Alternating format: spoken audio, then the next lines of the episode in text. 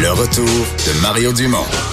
Pour nous rejoindre en studio. Studio à commercial cube.radio. Appelez ou textez 187 Cube Radio. 1877 827 2346. C'est le moment de la chronique de Lise Ravary. Salut Lise. Oui, Lise Ravary, bonjour. M'entends-tu? Oui, là, je t'entends bien. Euh, alors, euh, on parle du président Trump. Euh, c'est une grosse soirée. Dans sa Floride adorée ce soir avec ses, ses partisans, il va relancer sa, sa prochaine campagne déjà. Ben oui, c'est le temps de... Ben, c'est pas si loin que ça, hein? c'est au mois de novembre. Euh, ouais, dans un an et demi, là. Au mois de novembre, l'autre. Oui, oui, oui, pas, pas le prochain, l'autre après. Mais c'est grand les États-Unis, alors il faut Ouais. prendre du temps. Oui, puis les démocrates, eux, ont beaucoup de visibilité avec leur course à la, dans le fond, à l'investiture. Donc, le président Trump veut avoir lui aussi une espèce de, de mode électoral pour euh, compenser ça. Là.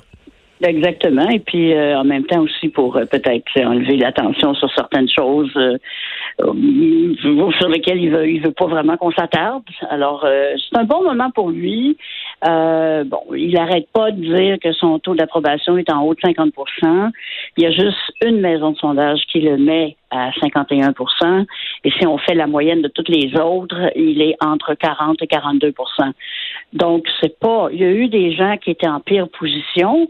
Euh, c'est pas la catastrophe, surtout quand on sait tout ce qui a été fait et dit et au cours depuis, depuis deux ans, on pourrait penser qu'il sera en plus mauvaise posture. En tout cas, ce soir, ils attendent 18 000 personnes dans cet aréna à Orlando. Mais là, c'est pas, pas commencé, puis il dit déjà que les fake news médias refusent Ouais. de dire à quel point il y a de l'enthousiasme. là. Oui, mais c'est parce qu'il a déjà menti sur la capacité euh, du fameux stade en question, jusqu'à temps qu'il se fasse rabrouer par un employé qui lui dise non, vous vous mentez, c'est pas ça, c'est ça. Et euh, évidemment, euh, lui prétend que c'est lui qui a raison, évidemment. Et aussi, j'ai remarqué, parce que j'ai regardé un peu des images, qu'il y avait euh, des groupes d'extrême droite, des groupes racistes d'extrême droite, euh, qui étaient présents dehors, qui pas, qui faisaient pas une manif, mais qui se promenaient avec leur euh, leur drapeau et ces choses-là. Alors, euh, ça donne un peu la couleur aussi. C'est, c'est, on n'est pas habitué à voir ça dans nos campagnes électorales. Mais enfin, bref, voilà. Et euh, la question étant pour tout le monde, est-ce que, est-ce qu'il a des chances? Moi, je pense qu'il a des chances. Ou où on arrive euh, au mois de novembre 2020 et il s'est vraiment, vraiment cassé la gueule et tout le système que les Américains appellent le checks and balance qui n'a pas fonctionné depuis deux ans. Euh, peut-être va se mettre à fonctionner, il va faire quelque chose d'assez grave. Mais moi, je pense que euh, si tout se passe normalement, je pense qu'il y a des bonnes chances d'être élu. Ouais.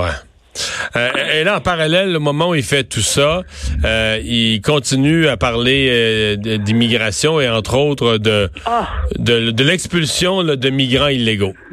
Oui, alors hier soir, il a envoyé un tweet dont ben, personne semblait s'attendre à ça là, dans son entourage pour dire qu'à partir de la semaine prochaine, ils vont faire un. Euh, il a utilisé à un moment donné un des tweets, pas tous les tweets, le mot rounding up. C'est un mot qu'on utilise pour euh, du bétail. Sais, quand on fait, on ramasse le bétail, on les, on, euh, veut faire, on veut les faire passer du point A au point B, ça s'appelle un round-up. On ne dit pas ça pour les êtres humains. Et en plus, il a parlé qu'il y aura des millions, millions euh, d'i- d'immigrants illégaux qui seront expulsés euh, au cours des prochaines semaines. Millions. Ouais. C'est- beaucoup. Et, et ça, tu vois, que je disais tantôt, que pour faire un peu di- euh, diversion par rapport à ce qui se passe, euh, les choses qu'il aime moins dont, dont on parle, mais euh, ça, parce que l'immigration, c'est la base de la base de la base de la base de sa base. C'est le point de ses promesses électorales, le mur, l'immigration, qui sont les plus euh, plus plus fortes auprès de auprès de sa clientèle.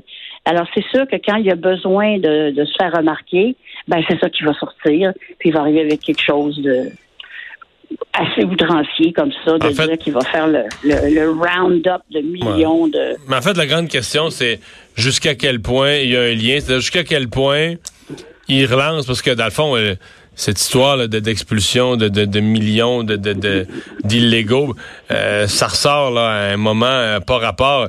Euh, Est-ce Ben que oui. c'est est-ce que c'est volontairement à la veille de son de son lancement de campagne? C'est un peu ça la question qu'on se pose. là. Ah, absolument.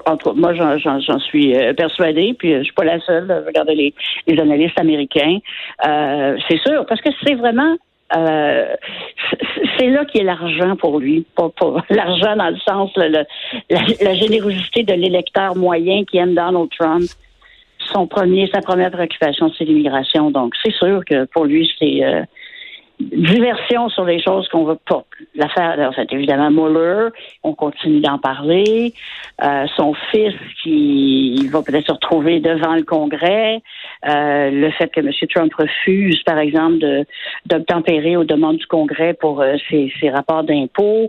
C'est choses qui sont quand même assez graves. Là. C'est pas euh, c'est pas un petit détail. Mais lui, il surfe là-dessus. C'est vraiment.